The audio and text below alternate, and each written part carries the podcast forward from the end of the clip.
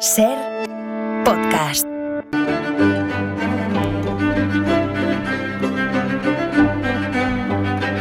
Buenas tardes, Nieves. Hola, Carlas, buenas tardes. Bienvenida, ¿qué tal? Muchas gracias, bien, muy bien. Oye, eh, mejor que yo, sí. Oye, por muchos episodios que dediquemos a, a conocer la historia de Estados Unidos, siempre nos quedarán detalles o, o matices en el tintero, ¿eh? porque jo, es un país tan grande y tan complejo, pero es verdad que algunas cosas así muy básicas de trazo grueso ayudan a entenderlo un pelín mejor.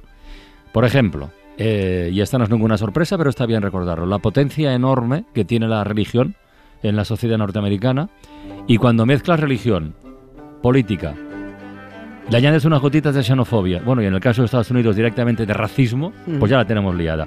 Mira que el lunes pasado hablábamos de la ley seca, ¿eh? Pero es que quedaba todavía mucha tela por cortar. Sí, la cortamos hoy, si te parece. Sí, sí, es que me, me quedé ahí como... Quedé ahí. eh, eh, Es, es tan, es tan gordo lo de la ley seca que parecía que sí. sonaba poco. Tampoco es que vayamos a solucionar nada, pero sí dar algunos, algunos apuntes más para, Mm. para entender globalmente qué pudo, qué pudo pasar. Todo aquel desastre de prohibición tuvo implicaciones sociales, económicas, religiosas y sobre todo políticas. Y quedaba, como digo, tanto por, Mm. por contar de los vigilantes de, de la moral, de, de su moral, los vigilantes de su moral, que acabaron liándola muy, muy parda, fomentando la intolerancia e instalando, instalando la etapa de mayor criminalidad en Sí, sí. Estados Unidos. Y me quedé con ganas de contar cómo contribuyeron a pifiarla a partes iguales, por un lado los políticos, por otro lado los patriotas, ¿Mm? muy patriotas, y por otro lado los movimientos por la templanza, ¿Y esto que en movimientos religiosos, Ah. en movimientos religiosos. Eh, las tres cosas iban juntas, porque conservadores, patriotas y cristianos tiraban de Dios y de la moral para defender el concepto del buen americano. Todo eso iba, iba unido. Tiene guasa que estos movimientos por la templanza, movimientos antialcohol, usaran la palabra templanza, que hombre, significa moderación, sobriedad, continencia, y que una de sus máximas representantes entrara en los bares con un hacha en la mano Ah. para destrozar botellas. ¿Ah, sí? Era, era tremenda. Así a ver si nos da tiempo a contarlo, yo creo que sí. Y por lo que respecta a la política, la debacle que trajo la ley seca dio un vuelco a la dinámica de las eh, presidencias. Y como, bueno, como precisamente antes de ayer, en el, el lunes fue, ¿no? cuando comenzó el ciclo electoral de 2024 en Estados Unidos, de cara a las elecciones Ay. de novi- con los famosos caucus de, Ay, ay, ay. Sí, de, de Iowa, eh, de los que oímos hablar mucho, todo el mundo los caucus, los caucus, pero yo creo que la mayoría nadie sabe qué- de cómo funcionan ni qué son. Bueno, pues Son unas primarias. sí, pues eso, pero mm, nos da la percha esto, creo yo. One one scotch, one beer. I say, hey, Mr. Bartender, uh, come here. Want another drink and I want it now. The girl, she gone, she been gone tonight. I ain't seen the girl since a full life. Wanna get drunk and get her off my mind. One bourbon, one scotch, and one beer. Oye, ¿qué significa eso de que el desastre que trajo la ley seca alteró la dinámica de las presidencias? Eh, hasta que en 1920 entró en vigor la ley seca, por cada mandato de un presidente del Partido Demócrata había tres del Partido Republicano. Y sobre todo los republicanos eran los partidarios de la ley seca, los dry, Los que dry, dijimos que sí. los llamaban. Aunque la ley seca salió adelante durante la presidencia del demócrata Wilson, que ya dijimos era contrario a esta norma y puso, fue el que puso veto a que prosperara la decimoctava enmienda de la- a la Constitución. Ese cambio en la dinámica significa que cuando los demócratas, los wet, los húmedos. los húmedos, sí, Sí, sí.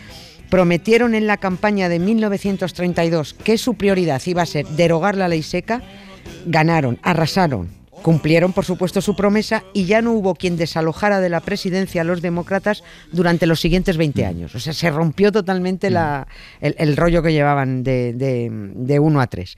Franklin Delano Roosevelt, que fue el que derogó la ley y con el que prosperó la, la enmienda, que enmendaba la enmienda, Sí. ganó cuatro elecciones seguidas eh, los republicanos ahí con su boca siempre llena de, de moralidad acabaron eh, fomentando la inmoralidad y convirtiendo a Estados Unidos bueno pues en el país con mayor índice de, de criminalidad del mundo ahí tenías a presidentes eh, de, de republicanos férreos defensores de la ley seca como Warren G. Harding que este tipo no le suena a nadie a, a casi nadie de, de nada y debería ser uno de los más conocidos Eh, este tipo era el que decía el buen americano debe ser temeroso de Dios y guiar guiarse por las buenas costumbres.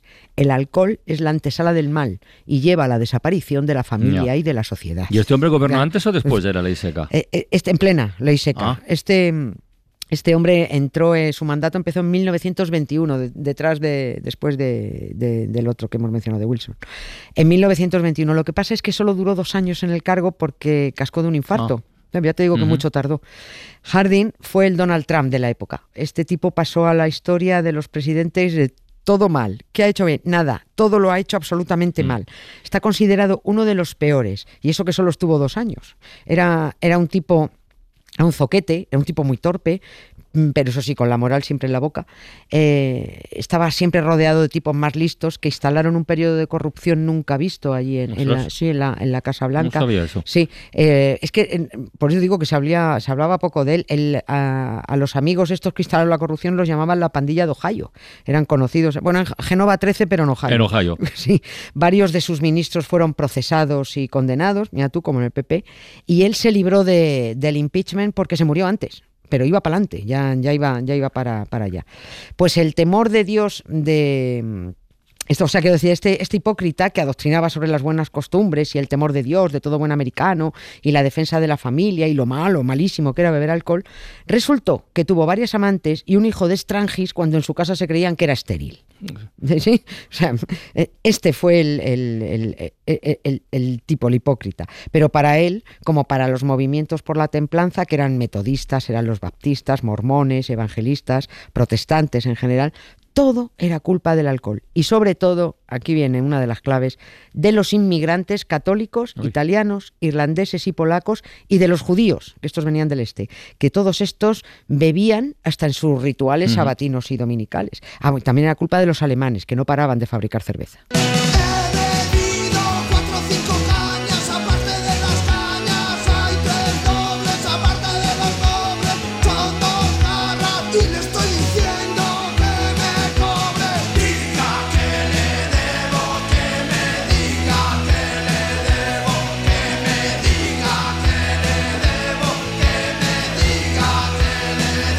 Sea, por lo que has dicho, relacionaban, bueno, culpaban directamente a los inmigrantes del consumo de alcohol, ¿no? Sí, es que para que, para que finalmente prosperara la ley seca, tuvieron que juntarse el hambre con las ganas de comer. Esto no fue solo, Ya. no fue solo una cosa. Em, hubo una perfecta conjunción de política conservadora, de religión y de xenofobia. Y aunque la xenofobia eh, la, ponga- la esté poniendo en tercer lugar, no era lo menos importante. ¿eh? No podemos desarrollarlo mucho porque todo esto se fue fraguando desde finales del 19. Mm, Hubo por el, por el medio una revolución industrial, una llegada masiva de inmigrantes, una guerra mundial, la, la- la gran guerra, la primera. Todo eso va haciendo una bola, una bola enorme, hasta que ¡pum! patapán, se llega a la conclusión de que lo malo viene de fuera.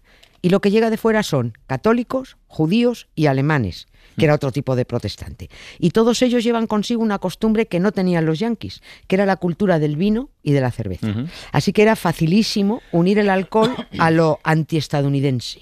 No estamos hablando de chinos, porque eh, los chinos tuvieron prohibida la entrada en Estados Unidos entre el 85 y el 43, cuando ya les hicieron todos los ferrocarriles, ya no necesitaron más, dijeron, ya no entran más chinos. El alcohol lo traían los malditos inmigrantes. Los alemanes son los primeros que, llegan a Estados Unidos e instalan fábricas de, cervezas. Y para hacer cerveza se necesitaba cebada, mucha cebada.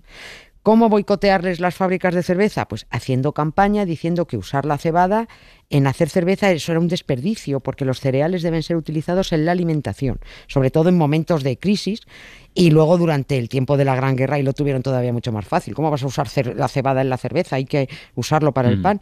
Y es que la Primera Guerra Mundial fue entre el 14 y el 18, justo cuando la ley seca le dan el, el último Y en, y- y en esos años es cuando llegaban también oleadas de inmigrantes que huían de la guerra. Europa, Oleadas, claro. oleadas O sea, enteras. Y el buen americano ve que empiezan a contaminarse todavía más sus pilares patrios, porque el buen ciudadano americano es blanco, es anglosajón y es protestante. Y así se consideran ellos y todavía tienen las siglas. las siglas que los WASP, Los ¿no? WASP, esto, que son white de blanco, anglosajón y protestante. Como los ingleses se consideran los primeros en llegar a invadir allí, luego son los pesados del, del Mayflower, los hipócritas del Día de Acción de Gracias, los depredadores de pavos, dejen a los pavos en paz. Y eran, eran puritanos todos y, y muy blanquitos, pues se consideran la élite del país y los que guardaban las esencias originales del, del, de- del- del buen americano. Ni los católicos, ni Mm. los judíos, ni los alemanes reunían esas tres esencias.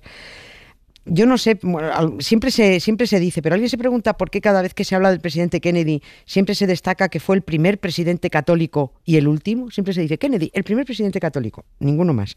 A él se lo cargan y a su hermano Bobby, que lo iba a suceder, también lo asesinan. Nunca más un presidente católico desde entonces, porque el Partido Demócrata no permite que prospere ningún candidato católico. ¿eh? Y mira que manosean la, la Biblia eh, todos, ¿eh? sea, ya sea de la secta que sean. Juran el cargo sobre Sí. la Biblia, muchos piden la, que me traiga la de Abraham Lincoln, luego se me dan en la Biblia. A los católicos Kennedys no les entraba un pecado más en el cuerpo. Bush, ¿qué decir de Bush? Un mentiroso. Mm, Trump, un traidor. Pero ellos lo hacen todo en nombre de la Biblia. Please allow me to introduce myself. I'm a man of wealth and taste. I've been around for a long, long year. Stole many a man's soul of faith. I was around when Jesus Christ had his moment of doubt and pain. Made damn sure the pilot washed his hands feel his face.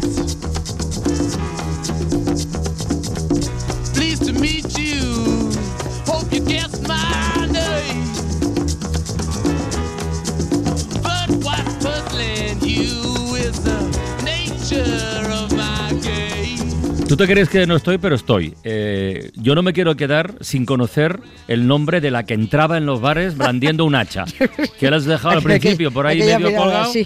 No. No, no podemos entender mucho, sí, pero no, no, no nos hemos podido entretener con los movimientos por la templanza que lideraron las, las mujeres. Y es que la más bestia de, de aquellas, una militante, era Carrie Amelia Nation. Era una señora que irrumpía en los bares con un hacha en una mano y una Biblia en la otra y destrozaba todas las botellas, todas. Ella y sus chicas, todas eh, cristianas fundamentalistas, tenían un lema además muy, muy gracioso. Decía, los labios que prueben el alcohol no probarán los nuestros. Bueno. Sí, con eso iban con pancartas y tal. Bueno, ya te digo que lo mismo ahí se dieron muchos más a la bebida. no, no lo sé. Esta señora del hacha es muy, muy famosa. Seguro que muchos oyentes han oído hablar de ella o han visto fotos en la red porque eh, se las hacía con el, con el hacha en la mano. Y la señora era una mole de un 80 y pico, de 80 kilos, y cada vez que entraba a un bar, todos los tíos con la jarra de cerveza en la mano, cuerpo a tierra. ¿no? ya hablaremos otro día de esta lideresa fundamentalista, que literalmente, como dice José Mota, era una cierra bares. Cierra bares. Sí, exactamente. Y de los movimientos por la templanza, que ya te digo yo que templar templaban bastante poco. Ya se ve.